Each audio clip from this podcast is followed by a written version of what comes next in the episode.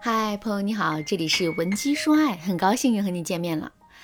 学员慧慧啊，昨天找我聊天，乐观开朗的她今天却变得闷闷不乐。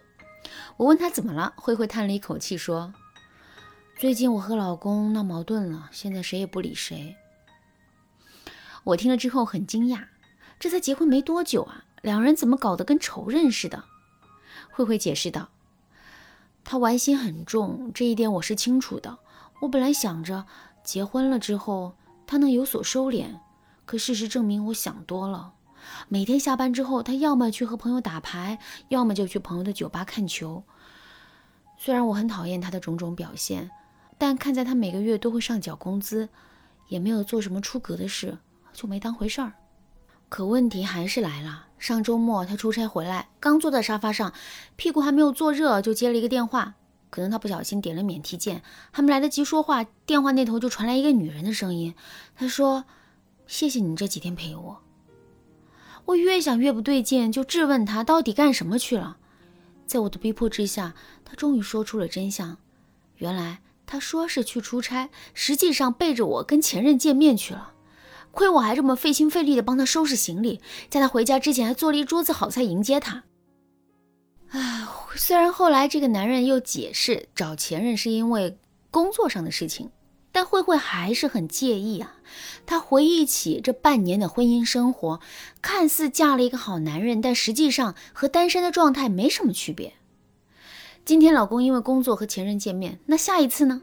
那个女人会不会再找什么借口联系他呢？慧慧不敢再想下去。她想改变现在惨淡的婚姻生活，但又不知道从何下手。让我们来分析一下啊。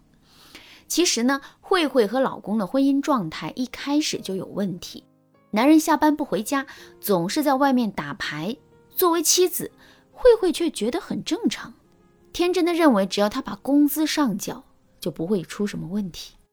这哪里还像夫妻啊？充其量就是两个舍友，只要彼此之间没有大的矛盾，触及不到核心利益问题，什么问题都有的商量。短期来看，这样的婚姻状态看似很舒服，没有矛盾，没有吵架，各自都有自由的空间。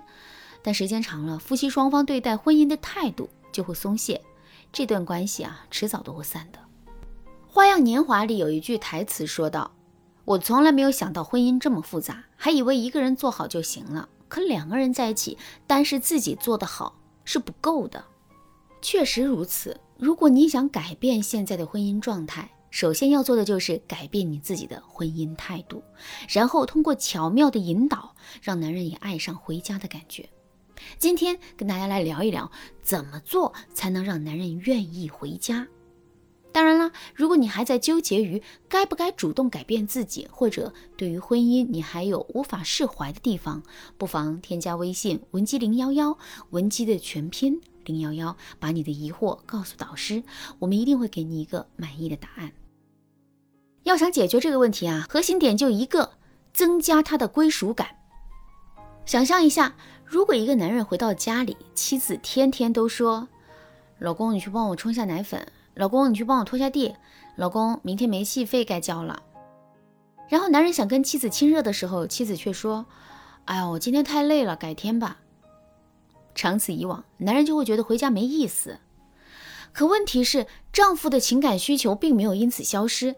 为了填补这些需求，他势必会把注意力放在其他事情上，尤其是在感情上。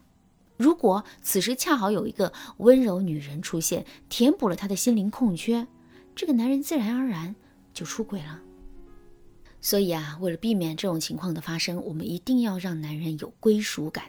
那什么叫归属感呢？其实很简单，就是让男人有这样的感觉：我愿意回家，我回到这个家，我觉得温暖放松，我觉得可以不用吵架，可以不用那么冰冷，我说话你能接纳。总的来说，就是想方设法让男人在情绪上得到满足，让他愿意回家。之前的课程我也提到过，男人情感上满足有好多的标准，被接纳、被尊重等等，但是归属感是最重要的一点。那具体怎么做呢？我来给大家几个方法。第一个方法，营造舒适的边界。任何一种关系都需要保持距离。那在亲密关系中，究竟什么样的边界才是合适的呢？这需要结合具体情况具体分析了。就拿慧慧来说，新婚没多久，两个人应该保持较为亲密的距离。如果像慧慧那样放任男人想做什么就做什么，结局一定很糟糕。距离太远不对，太近怎么样呢？这也是不对的。亲密并不代表着二十四小时无缝接触。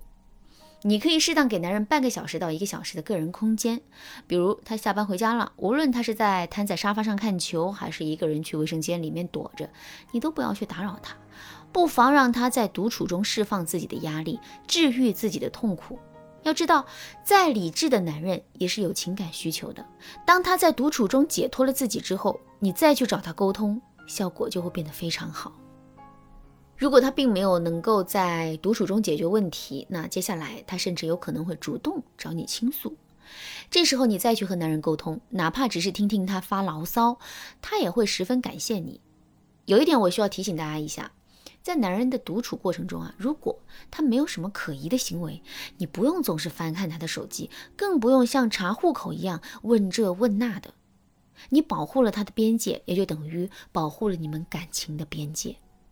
当他感觉到舒适的时候，他才能放松不焦虑。同时，妻子的情绪稳定是男人最大的安全感的来源。